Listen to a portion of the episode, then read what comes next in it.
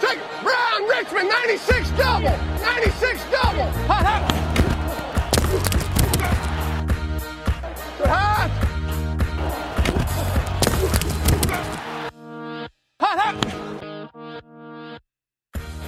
Bienvenidos a una edición más del podcast de Cover 3. Como siempre, sus anfitriones Antonio y Joaquín. Hemos estado ausentes un par de semanas por cuestiones logísticas, pero estamos de regreso, ya con viento en popa. Las últimas dos semanas de julio son las últimas dos semanas del calendario 2017 sin NFL. Toño, ¿cómo te sientes con eso? Muy bien, muy entusiasmado. Como dices, ya estamos prácticamente a dos semanas que inicien los campamentos de entrenamiento de todos los equipos de las 32 franquicias de la NFL. Y bueno, con muchas noticias que compartir con ustedes en esta ausencia que estuvimos por ahí un par de semanitas sin poder producir el podcast, pero con las ganas de siempre. Qué bueno que ya viene el NFL porque estas noticias que veo todos los días cuando entro a las páginas deportivas del circo que traen Mayweather y McGregor ya me están cansando. Ya no se puede quiero tolerar. Más, quiero más NFL. No, no, no, ni hablar de, ese tipo de, espectáculos. Sabemos para dónde va encaminado este tipo de, shows, pero bueno, cada quien sus gustos y nosotros a lo que nos, nos enamora como todos los años, como es eh, la NFL y también esta temporada baja que muchas personas la ven aburrida, pero aquí es donde empiezan a gestionarse muchas cosas de cara a la próxima temporada. Y una de las noticias importantes ha sido el tema contractual de Kirk Cousins, ¿no? Claro que sí, a mí me llama mucho la atención porque es irónico que hace un par de semanas salió la noticia de que en contrato largo plazo el jugador mejor pagado de toda la NFL va a ser Derek Carr, el quarterback de los Raiders. Pero si tú analizas lo que está pasando con Cousins, la realidad de las cosas es que en tres años ningún jugador de la liga va a recibir más lana que Cousins. Para dar un poquito de números, en la temporada 2016, Cousins tuvo un salario de 19.95 millones de dólares. El tag con el que va a jugar en 2017 es de 23.94 millones de dólares, lo que quiere decir que en dos años de trabajo, Kirk Cousins va a haber recibido 43.89 millones de dólares. No tiene contrato a largo plazo y si los Redskins deciden ponerle el tag nuevamente el año que entra, ese tag costaría aproximadamente 35 millones de dólares y si usan el tag de transición, el famoso transition tag, sería 28 millones de dólares.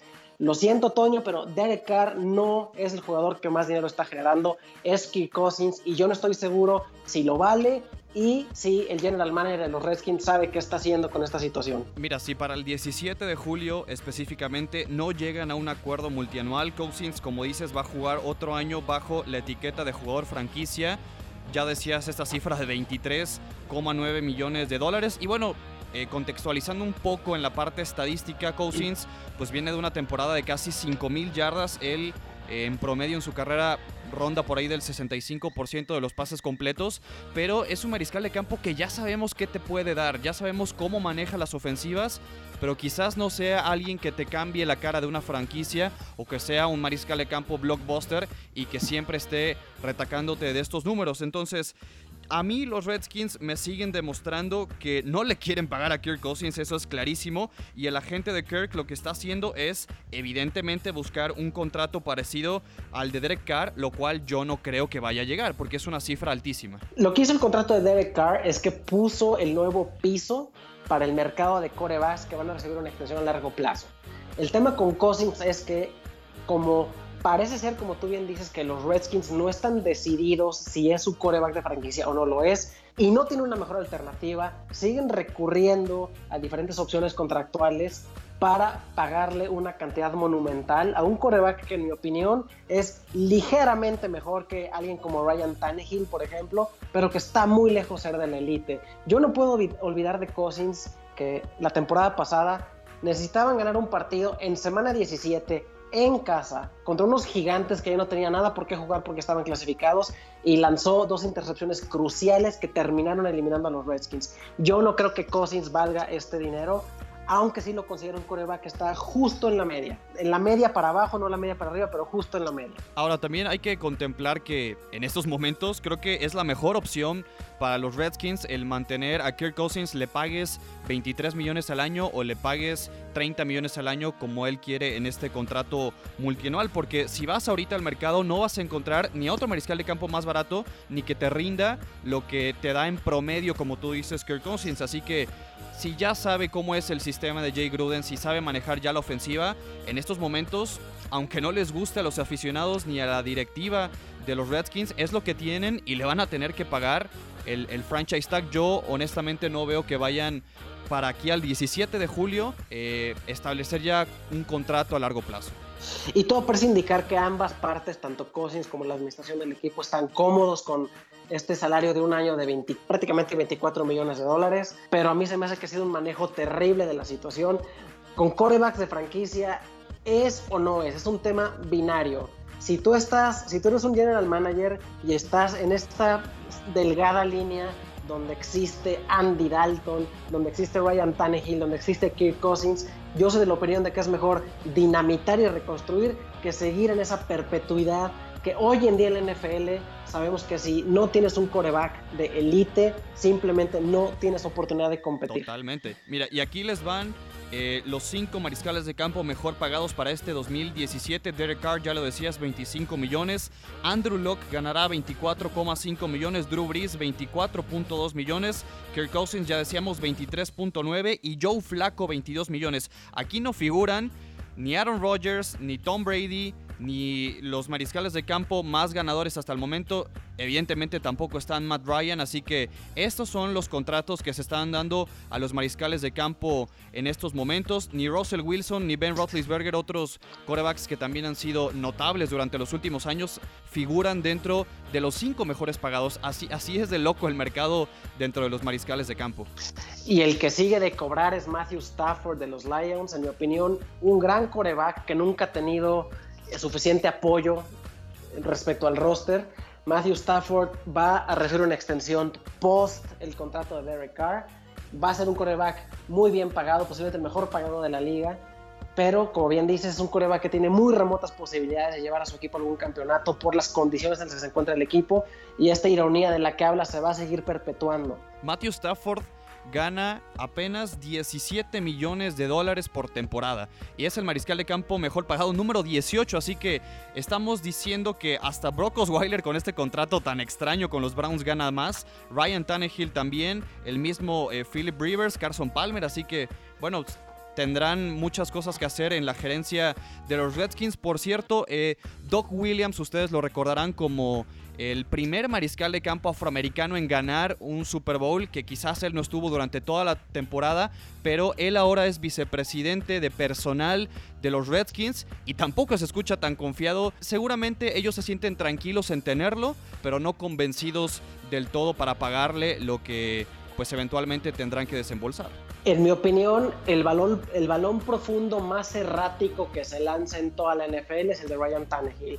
Es igualmente probable de que caiga en las manos de Jarvis Landry o que le caiga en las manos al aguador del equipo de la banca contraria. Bueno, así está la situación, ¿no? Será eh, por ahí unos tres días de un estire y afloje entre pues el mismo Kirk Cousins, sus representantes y la directiva de los Redskins, aunque yo insisto, no creo que esto vaya a fructificar del lado de Cousins ni encontrar un contrato multianual.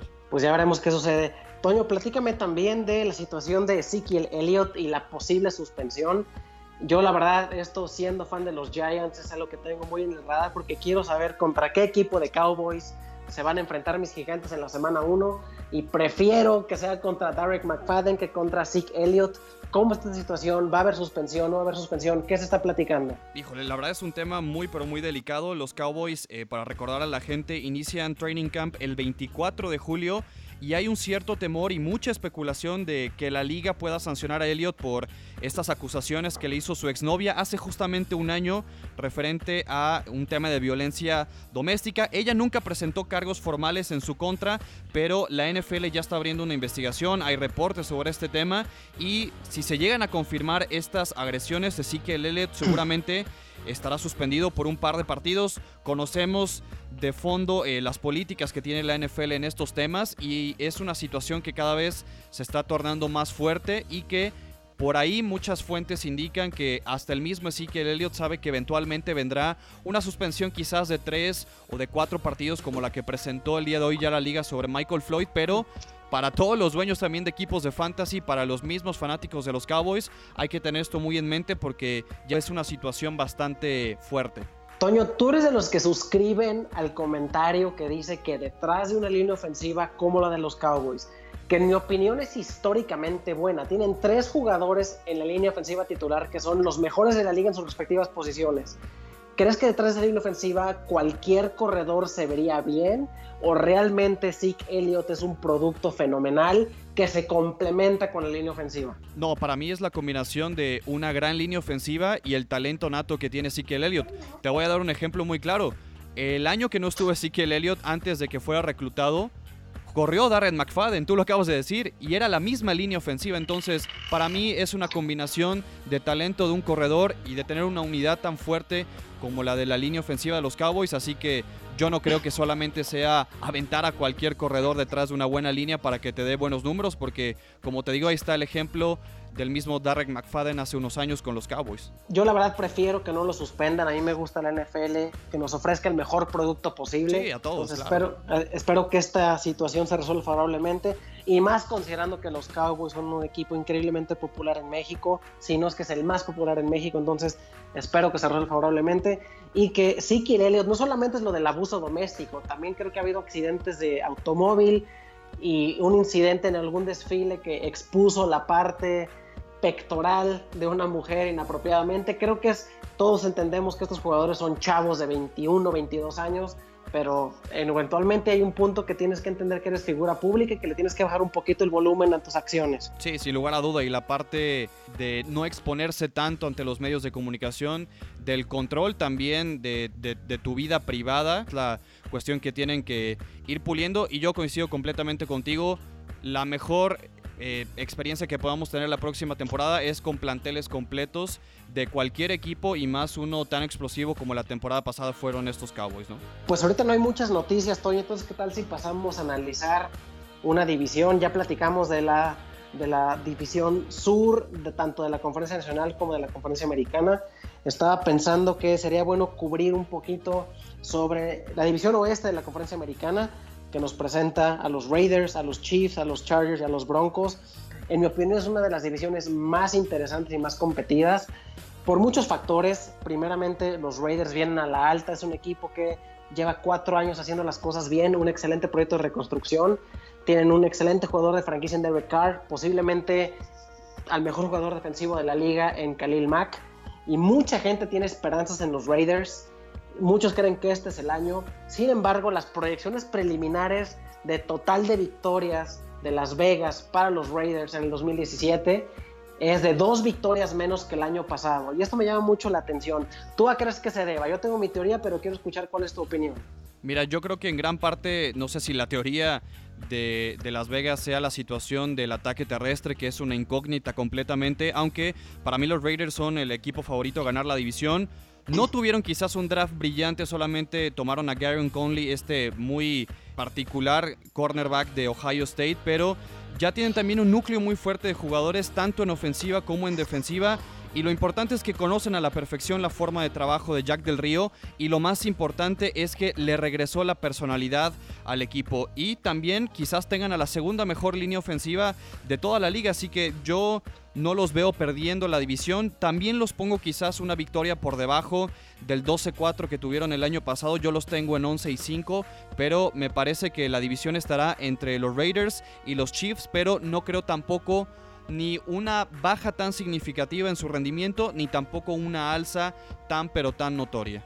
Realmente el calendario de los Raiders es engañosamente complicado y creo que mucho de ello es la razón por la cual se les proyecta dos y medio victorias menos. Abren la temporada jugando en Tennessee. Eso es un partido más complicado de lo que pudiera parecer. Creo que, al menos con la información que tenemos ahorita, los Raiders deberían de ganar, pero no es un partido fácil. La siguiente semana tienen a los Jets en casa, es una victoria. Los Jets están haciendo la misma de los Browns de la temporada pasada. Luego tienen, visitan a los Redskins, visitan a los Broncos partidos extremadamente complicados. El de los Redskins en particular es en domingo por la noche, por lo cual no se presta el factor de, que el equipo de costa oeste viaja a la costa este para jugar el partido tempranero. Pero los Redskins en su campo no son fáciles. Nunca es fácil ganar en Denver, aunque deberían de poder hacerlo. Luego regresan a casa para recibir a los Ravens. Entonces, los primeros cinco partidos son Titanes, Jets, Redskins, Broncos, Ravens. No está nada fácil. Sí, sabemos que lo importante para cualquier equipo es iniciar rápido e iniciar bien, ¿no? Entonces, yo creo que será una temporada de consolidación para Derek Carr, para esta gran dupla con Amari Cooper. Hay que ver también cómo viene Carr después de la lesión. Esta también es una de las grandes incógnitas, pero yo, en grandes rasgos, cuando repaso todo el roster del equipo, cuando veo la forma en cómo Jack del Río le ha regresado el carácter a jugar a estos muchachos de, los Raiders, honestamente no veo cómo Kansas City le pueda competir tan de cerca como el año pasado. Sabemos que se terminó por escaparle de las manos el título divisional a Oakland prácticamente en, los últimos partidos, porque quedaron empatados 12 y 4 con los Chiefs y por eh, diferencias del récord divisionales que terminan ganando estos Chiefs, pero yo, yo sí veo muy fuerte a los Raiders para este año. Reciben en casa a dos equipos complicadísimos en los Cowboys y en los Giants. Y otra cosa que es factor es que los Raiders técnicamente pierden un juego de locales cuando vienen a México en noviembre para enfrentar a los Patriots, que mucho menos es un partido fácil. Entonces yo creo que mucho de lo que pintan los Raiders y por lo cual el pronóstico es un poco pesimista, al menos en comparación contra lo que vimos en el 2016, es que el calendario no está nada fácil, pero concuerdo contigo, deberían de poder ganar la división, aunque creo que va a ser más complicado de lo que pudiera parecer en papel. Y te voy a comentar por qué. Los Chargers es un equipo que traen diferentes elementos a colación en esta campaña. Está el movimiento a Los Ángeles, Sé que van a jugar en un estadio prácticamente improvisado, un poquito inadecuado. Es un equipo que realmente destrozó el corazón de los aficionados de San Diego con la noticia de que nunca pudieron llegar a un acuerdo respecto a un nuevo estadio en San Diego. Pero si quitamos los factores de la mudanza y que van a jugar en Los Ángeles, la realidad de las cosas es que esta ofensiva está bastante atractiva si la mesa al menos en papel. Philip Rivers es excepcional y la razón por la que este equipo es relevante pese a tener una administración bastante mala. Melvin Gordon, pese a la lesión a finales de temporada de la, del 2016, viene de regreso y mostró ser extremadamente productivo. Tarrell Williams, Antonio Gates, Henry Hunter, el novato Mike Williams que ha estado lesionado pero es bastante prometedor la ofensiva de San Diego no se ve nada mal, Toño. No, y peor que el año pasado no les puede ir, eso está clarísimo, pero yo tampoco espero una mejoría tan notable. Lo que me gustó es que reclutaron en el draft a Forrest Lamp, este buen guardia para reforzar la línea ofensiva, porque el año pasado esta línea ofensiva permitió 36 capturas de mariscal de campo y Philip Rivers fue el segundo mariscal de campo más interceptado con 21 entregas. Entonces en, en esta unidad que sabemos que es crucial para cualquier equipo y con las armas que tienen alrededor, a mí me encanta Tyrell Williams, creo que es un receptor que va a ayudar muchísimo y que en unos años vamos a estar hablando muy fuerte de él. Hay que ver cómo Mike Williams empieza a adaptarse a la liga y si Melvin Gordon pone los números del año pasado, estos Chargers de 5 y 11, yo los tengo en 7 y 9 para esta temporada. Seguramente podrán batallar, pero yo todavía no los veo con una calidad tan sobresaliente como para poder competirle de cerca a los Raiders. Y no hemos comentado el regreso de Keenan Allen, el receptor que la verdad las lesiones no lo han dejado en paz, pero ha mostrado que puede ser increíblemente productivo jugando para Philip Rivers. Y Joey Bosa, ¿no? Que también es una de las cartas fuertes para esta temporada, que no jugó toda la temporada pasada y aún así mostró cosas muy interesantes. Tienen a, una línea defensiva también muy fuerte con Corey Liuget, que es uno de los defensive tackles más underrated que hay en toda la NFL. Conectándolo que comentaste de los Raiders y brevemente de los Chiefs. Y no hemos hablado de los Broncos, pero me suena a que ves a los Chargers como cuarto lugar en la conferencia oeste de la americana. ¿Estoy en lo cierto? Sí, completamente. Todavía no creo que, que los Broncos digo, se vayan a caer tan estrepitosamente. Quedaron 9-7 la campaña pasada, pero hablando del equipo de Denver, sí, todavía tengo muchas dudas con Trevor Simeon y esa ofensiva. Y entremos en materia con los Broncos, ya que los mencionaste. La verdad es que los Broncos no solamente es Trevor Simeon, sino la apuesta aquí es que tanto se ha desarrollado Paxton Lynch en tan solo una temporada. Creo que tuvo un par de inicios y ha habido pocas noticias respecto a Lynch en lo que ha habido de actividades organizadas de los equipos. Pero lo que sí tienen los Broncos es a Von Miller y con Akib Talib, Chris Harris, Bradley Roby, TJ Ward y Darian Stewart en mi opinión, tiene una de las mejores, si no la mejor secundaria de toda la NFL. Esta defensiva ya demostró hace un par de años que puede ganar campeonatos por sí sola. Han perdido piezas clave, pero siguen bastante fuertes. Y Von Miller no es para tomarse la ligera. ¿Cómo ves a los Broncos, Toño? No, y, en la parte defensiva también este gran complemento que es Shane Ray, ¿no? Creo que hay que tenerle consideración a este buen pass rusher. Como bien lo dices, la defensa va a ser quien mantenga vivo a este equipo. Yo, como te comentaba, sigo dudando del poderío ofensivo en el ataque aéreo específicamente y con la defensa se van a sostener durante la gran mayoría de los partidos. Hay que ver aquí también cómo es que va a encontrar una forma para desahogarle más trabajo ya sea a Simeon o a Paxton Lynch y ocupar ese ataque terrestre, porque CJ Anderson dejó mucho que desear la temporada pasada y en este backfield creo que los Broncos tienen muchas, pero muchas eh, opciones. Ya mencionábamos a CJ Anderson, la contratación de Jamal Charles, Devonta Booker y hasta Bernard Pierce, así que es un backfield muy, pero muy nutrido de jugadores y tendrá que exprimirlos al máximo para que el ataque terrestre sea bastante productivo y desahogue mucho al que sea el mariscal de campo titular. Y el tema aquí es, el mariscal de campo titular va a influir directamente el resultado que tengan jugadores importantes como de Marius Thomas y Emmanuel Sanders, ¿no? Es la gran pregunta. Inclusive al ratito que platiquemos de fantasy, ¿qué tanto te arriesgas con de Marius Thomas sabiendo que Trevor Sibian y el problema con Simeon no son sus lecturas tanto, creo que sus lecturas son atinadas. El problema es que tiene brazo de fideo. Sus pases son bastante débiles, no tiene alcance. Y Paston Lynch fue precisamente reclutado porque tiene un cañón en el brazo, pero yo no sé si el nivel intelectual que se requiere un coreback vaya a estar ahí con tan poca experiencia que ha tenido. Entonces, la ofensiva de los Broncos, yo mencionabas a Jamal Charles, que tiene cirugías en ambas rodillas, está completamente, es un proyecto, una apuesta por completo. Creo que la ofensiva es realmente una duda y ya veremos cómo se van dando las cosas. Sí, y lo de Marius Thomas, la verdad es que es un volado, pero tampoco puedes dejar pasar, hablando en, términos de fantasy, a un tipo que casi siempre te promedia más de mil yardas por recepción cada año. E, es algo que también deben de tener muy bien en cuenta todas las personas que quieran o no reclutarlo y seguramente él será eh, el security blanket de cualquier mariscal de campo que juegue en los Broncos. Va a ser el go-to target, así que pues esperar que, que, nos puede presentar esta nueva cara de los Broncos en ofensiva. Y pues nos quedan los Chiefs, un equipo que los últimos tres años ha tenido un porcentaje de victorias en temporada regular impresionante es un equipo perfectamente bien construido con un excelente head coach, bien limitado por un techo un tanto bajo de Alex Smith, un coreback servicial, pero lejos de ser una superestrella. Pero es un equipo que en temporada regular al menos Toño sabe ganar y no hay ninguna razón para creer que no van a poder ganar de nuevo en el 2017. Abren la temporada con un partido complicadísimo en Foxborough, pero siguen teniendo a Marcus Peters, a Philip Gaines, a Ron Barker, a Eric Berry, tienen a Travis Kelsey que viene para arriba, acaban de draftear a un corredor que a mí se me hace que tiene muchísimo potencial en Kareem Hunt, pero ¿será que los Chiefs se vuelven a colar a playoffs, pero de nuevo las propias limitantes de Alex Smith los hagan una decepción? ¿Tú cómo los ves? Híjole, e-, es muy complicado. Yo eh, digo, indiscutiblemente los Chiefs son el equipo que le va a competir más de cerca a Oakland, pero no creo que les alcance para ganar la división.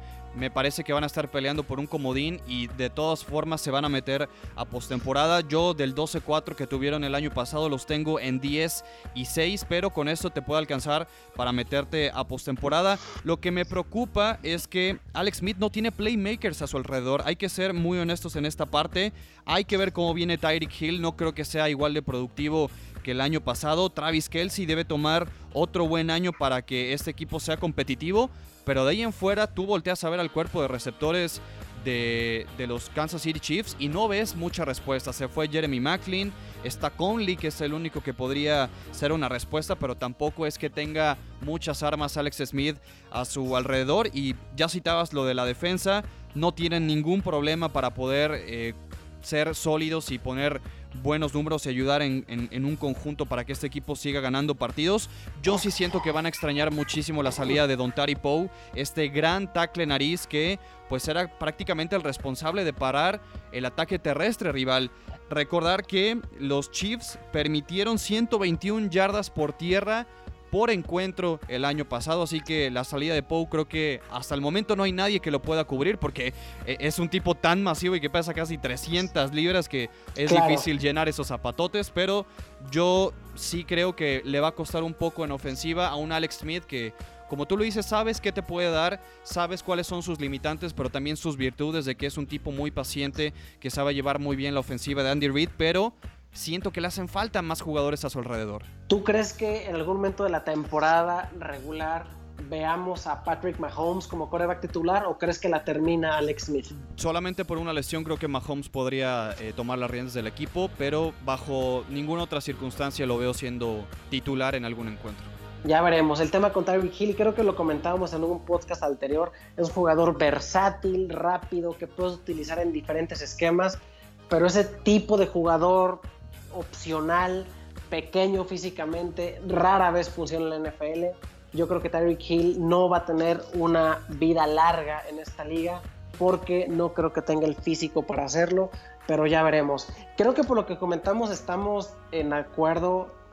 Va a ser una división cerrada. Yo creo que entre los equipos todos tienen argumentos para, al menos entre ellos cuatro, robarse los partidos de locales. Eh, creo que la veo igual que tú. Los Raiders la deben de ganar. Sería una tremenda decepción que no lo hagan. Veo a los Chiefs en segundo lugar, los Broncos en tercero.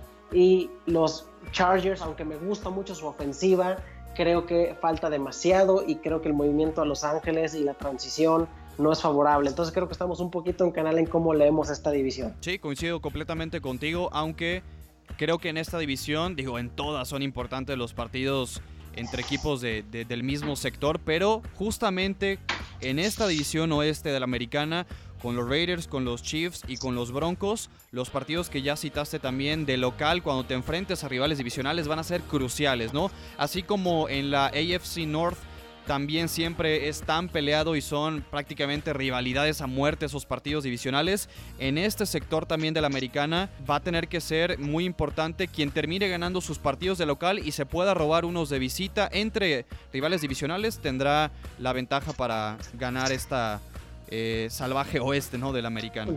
¿Ya tienes tu boleto para ver a los Raiders en el Estadio Azteca? Si yo te dijera las veces que he tratado de llenar el preregistro, con eso te digo todo, ¿eh? Ok, ya veremos. Hay que tener los dedos cruzados porque. Pero los, de los pies cruzados para poder tener boletos, ¿no? Sí, no se repite muy frecuentemente que una leyenda como Tom Brady, en mi opinión, y me voy a permitir decirlo, el mejor coreback que ha pisado un emparrillado venga México, hay que estar ahí. Sí, por supuesto, el mejor mariscal y probablemente uno de los mejores atletas de la última década, ¿no? Hoy, digo, también aprovechando que está Wimbledon y ver la hazaña de Roger Federer, por ahí, ¿no? Podríamos ir medio equiparando de diferentes disciplinas, de diferentes deportes, cuáles son los atletas del 2000 para acá que han sido tan dominantes y Tom Brady y el señor Roger Federer creo que están en la misma bolsa, ¿no? Indiscutible. Y Toño, ya para ir cerrando el podcast de esta semana, como dices, es difícil juntar material en la temporada muerta de la off-season. La última vez que grabamos un podcast nos acompañó Mauricio Gutiérrez de Estadio Fantasy y a raíz de esa interacción se armó una liga de fantasy que se me hace que va a estar bastante buena. Y realmente quiero aprovechar para comentar. Creo que va a ser una liga que Mauricio va a hacer pública y que le van a poder dar seguimiento. Pero pues en la liga estamos tú, estoy yo, está obviamente Mauricio, el organizador, están las personas de Estadio Fantasy, está el señor Orozco, está Martín Becerra, un fan muy ávido de los Colts y que es bastante conocedor del NFL. Toño, si te equivocas en un draft pick o si me equivoco en un draft pick. No, ni me digas la que se te viene Va a tener consecuencias. Por supuesto, ahí nadie, nadie te va a poder pasar un error, ahí las oportunidades las vas a tener que aprovechar y bueno, también hay que agradecer al buen Mauricio Gutiérrez que nos unió a todos de la comunidad de Fantasy Football en México, de América Latina, también hay personas que de otros países que estarán incorporándose a este bowl hispano, como lo ha padrinado también el mismo Mauricio, con todos nuestros colegas, con eh, compañeros de diferentes cadenas. Y bueno, será muy interesante ver qué estrategia cada quien emplea. Tenemos el draft, ¿no? Ya 30 de agosto es la fecha. Ya falta un mes, pero el tiempo de estudio tiene que aprovecharse bien porque se me hace que Mauricio no va a tener clemencia con nosotros. No, nos va a comer el mandado. Yo también ya he hecho como 70 mock drafts a ver cuál me sale, pero no se va a acercar ni a la realidad que vamos a tener ese día, pero muy contento de, participar con él. Y bueno, ya que tocamos el tema de fantasy fútbol, algún par de tips que le podamos dar a la gente, algunos jugadores a seguir. Creo que está ganando mucho terreno el nombre de Bilal Powell, este corredor de los, de los New York Jets. No creen que Matt Forte vaya a tener eh, tantas repeticiones para esta temporada. Por ahí Paul Perkins a mí también se me hace un corredor que va a ser muy interesante. El novato de los Bengals, el corredor Joe Mixon, ha tenido también eh, pues muchos señalamientos durante esta temporada baja y un receptor que a mí me gusta mucho, a una alternativa. Si T.Y. Hilton no tiene eh, buenos números este año. Dante Moncrief puede también estar en, la mente de muchas personas. De acuerdo con los que mencionas, yo puedo agregar, a mí me encanta la situación para Terrell Pryor ahora con los Redskins. Platicamos de Kirk Cousins y algo que Cousins tiene a su favor es que nunca ha tenido miedo de lanzar el balón y Terrell Pryor es una bestia, es un fenómeno atlético. Creo que pudiera ser un jugador que puedes tomar en el tercer round, cuarto round, que te va a dar muchos réditos comentaste de Tyrell Williams de los Chargers. Sí, también. Creo, que es un, creo que es un receptor increíblemente subestimado para su potencial. Concuerdo con Paul Perkins. Y fuera de ellos, pues tengo que seguir estudiando porque esta liga va a estar brava. Sí, Y ojalá en este podcast podamos seguir platicando de cómo va la cosa. Y ojalá nos vaya bien, Toño. Oye, ¿y, ¿y, qué jugadores le podrías decir a la gente que eviten, no? Porque también puede haber algún resbalón por ahí. El típico sophomore slump que podría tener Dak Prescott, que mucha gente lo está considerando para no tomarlo o quizá reclutarlo en rondas posteriores o incluso hasta dentro de los waivers. Hablamos de la posibilidad de que Tyreek Hill se caiga, de CJ Anderson, que no tendrá tampoco muchas repeticiones con ese backfield tan lleno de los Broncos, pero ¿con qué jugadores tú le, avisarías a la gente que tengan cuidado en esos picks y que evite tomarlos? Mira, yo lo mencioné en el podcast pasado y lo repito, a mí no me, que no me guste el jugador, pero el precio de Devonta Freeman cuando consideras el riesgo se me hace demasiado alto. Yo comenté y repito mis palabras, cuando yo veo el game film de los Falcons, ese tipo de corredor que rebota todo al exterior, a mí nunca me ha gustado, posiblemente es más un tema de gusto personal, y sí creo que Devonta Freeman es más producto de la ofensiva de Kyle Shanahan que de habilidad innata, entonces yo tengo mis reservas con Devonta Freeman, tengo mis reservas con Drew Brees, aunque no lo creas, sé que hay una nueva tendencia, bueno, no es tan nueva, pero hay una tendencia de draftear corebacks hasta después del séptimo round, pero siempre ha habido valor en jalar el gatillo en el cuarto, quinto round con Drew Brees porque siempre lanza para cualquier cantidad de yardas. Yo creo que eventualmente Brees va a topar con pared. Creo que parte de la adquisición de Adrian Peterson es extender la carrera de Drew Brees dando opciones al juego terrestre. Entonces, obviamente Drew Brees es una garantía para darte 4.000 yardas, sí, por supuesto. pero no creo que vaya a tener unas temporadas excepcionales de 5.000 yardas y todo. Oye, y hay un tema que también eh, me gustó que pusiste a colación hace un par de días también, lo de Willie Snead, ¿no? ¿Tú crees que pueda equiparar en productividad a lo de Michael Thomas? O simplemente sea un buen wide receiver 2 para este tipo de, ligas de fantasy? El tema aquí es, es un buen wide receiver 2, eso es indiscutible.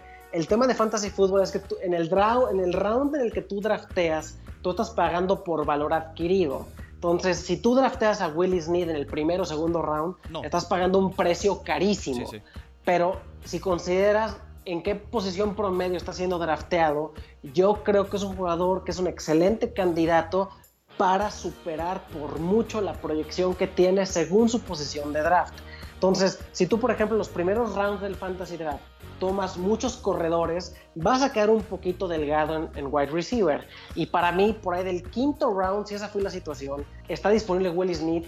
Creo que el techo es mucho más alto de lo que está proyectado. Ahora, el piso es riesgoso, pero el techo te va a dar mucho más de lo que está proyectado. Depende mucho, como tú bien decías, podemos hacer mil mock drafts, pero cómo se vaya desquebrajando la selección, tú vas a tener que adaptar tu estrategia. Yo creo que si tú enfocas tu draft en agarrar corredores en los primeros, o tres corredores, dos corredores en los primeros rounds, las opciones que vas a estar buscando para agregarle valor a tu equipo van a ser gente como Tyrell Williams, Willie Snead. Ese es el rango en el que yo le veo mucho valor. Como dicen por ahí, el que no arriesga no gana, ¿eh? Así de fácil y es cuando te tienes que casar con la tuya, hacer tus pronósticos, poder ver cualquier tipo de proyecciones para esa temporada.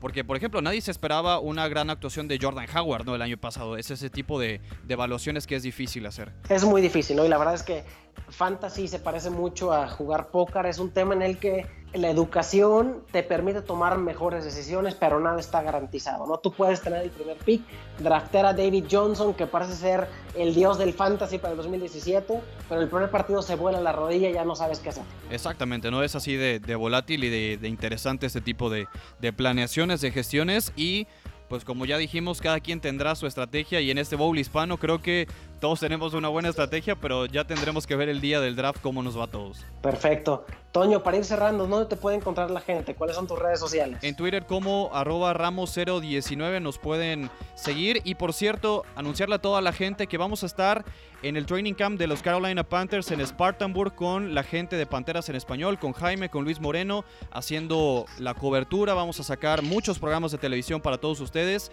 Síganos porque tendremos muchas sorpresas. Vamos a traer regalos aquí también para el podcast de Cover 3, así que estése pendientes. Le vaya a los Panthers o no, vamos a tener muchos regalos para ustedes. Toño, ahorita que mencionaste esto, ¿nos quieres recordar del proyecto de ir a ver a Panthers contra Falcons, el que estás organizando? ¿Cómo no? E, es una oportunidad muy, pero muy importante para cualquiera que quiera vivir la experiencia de estar en un estadio de NFL. Justamente estamos organizando un viaje para la primera semana de noviembre a Charlotte para un gran partido Panthers en contra de los Atlanta Falcons. Así que se pueden comunicar conmigo tanto en arroba ramos019 como en la cuenta de Cover 3 para poder preguntar algún tipo de informe sobre este viaje. Así que los esperamos. La verdad es que no es por nada, pero el plan que tenemos para ustedes con toda la experiencia de NFL y con el precio que estamos encontrando de, boletos y de toda la fan experience con los Panthers, pues valdrá mucho la pena. Así que si tienen alguna duda de este tipo de, de viajes, si quieren ver más de la información, búsquenos ahí en arroba ramos019 o en Facebook como los Panthers para que puedan encontrar más detalles sobre este viaje que la gente de Panteras de Carolina está ofreciendo para todos ustedes aquí en México. Bien, gracias Toño. Gracias a todos los que nos escuchan. Estamos en arroba cover3-mx. Toño, platicamos la semana que entra. Cómo no, nos escuchamos la próxima semana. Pásala muy bien y ya hay que empezar a deshojar más el calendario porque estamos cerca del arranque de la NFL. Saludos.